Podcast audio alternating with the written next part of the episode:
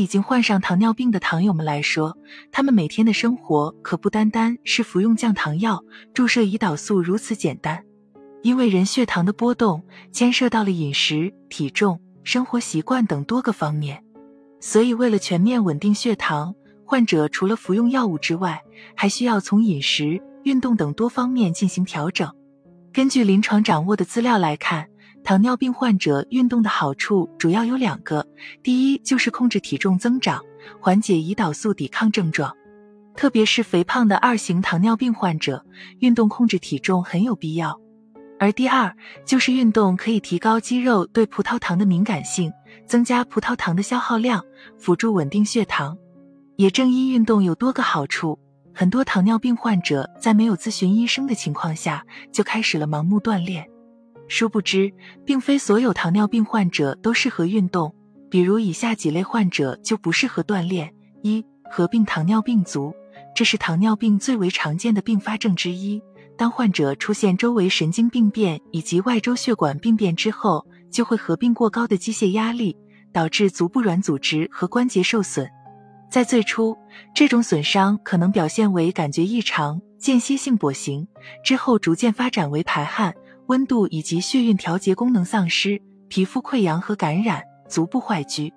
在临床看来，如果患者已经合并了糖尿病足，为了避免病情进一步发展，这种情况下就不适合再进行体育锻炼了。二、频发低血糖患者，如刚才提到的一般，运动能提高葡萄糖的消耗，缓解胰岛素抵抗症状，继而起到降低血糖的作用。但是如果糖尿病患者血糖控制一直都没有稳定，反复出现了低血糖症状，这种情况下就不适合进行体育运动。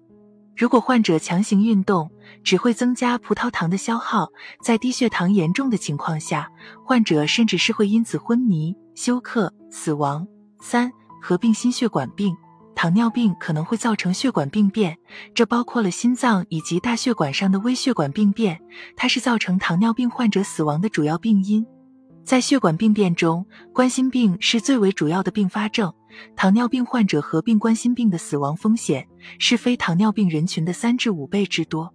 如果患者已经出现了冠心病，进行大量体育运动，往往会增加心脏泵血负担，导致心肌耗氧量骤增，可能会因此突发心绞痛、心梗等问题，甚至是有猝死的风险。四、药物控制明显的人。有部分患者习惯在口服降糖药之后开始运动，其实这种做法非常不科学，因为降糖药物已经开始发挥功效，此时配合体育运动，很容易造成低血糖的出现。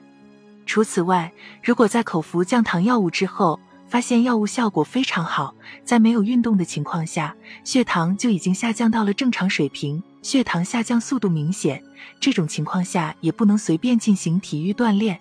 最后还要提醒大家，如果糖尿病患者已经合并了多个并发症，又或者是血糖控制十分不稳定，这种情况下需要先咨询医生，看自己的身体情况是否需要配合锻炼，然后再按照医生建议进行选择。千万不要盲目运动，以免给身体造成不必要的损伤。